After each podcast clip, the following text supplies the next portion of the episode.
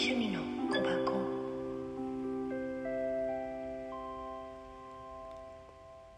はい、おはようございます。本日のカエルカードは希望、ホープ。今のままの自分にもっと自信を持って希望に満ちた発想をし続けるとき、あなたの全細胞に前向きな力強さがみなぎる。どんな嵐の時にも必ず安全な港はあるということを分かってるよね。あなたは何があっても必要な体験をしたわけだから。そしてそれをしたわけ。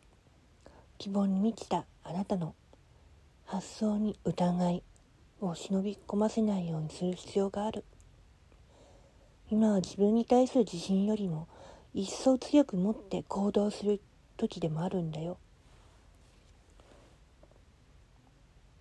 希望に満ちた自分を自信持ってやっていこう。美咲の趣味の小箱。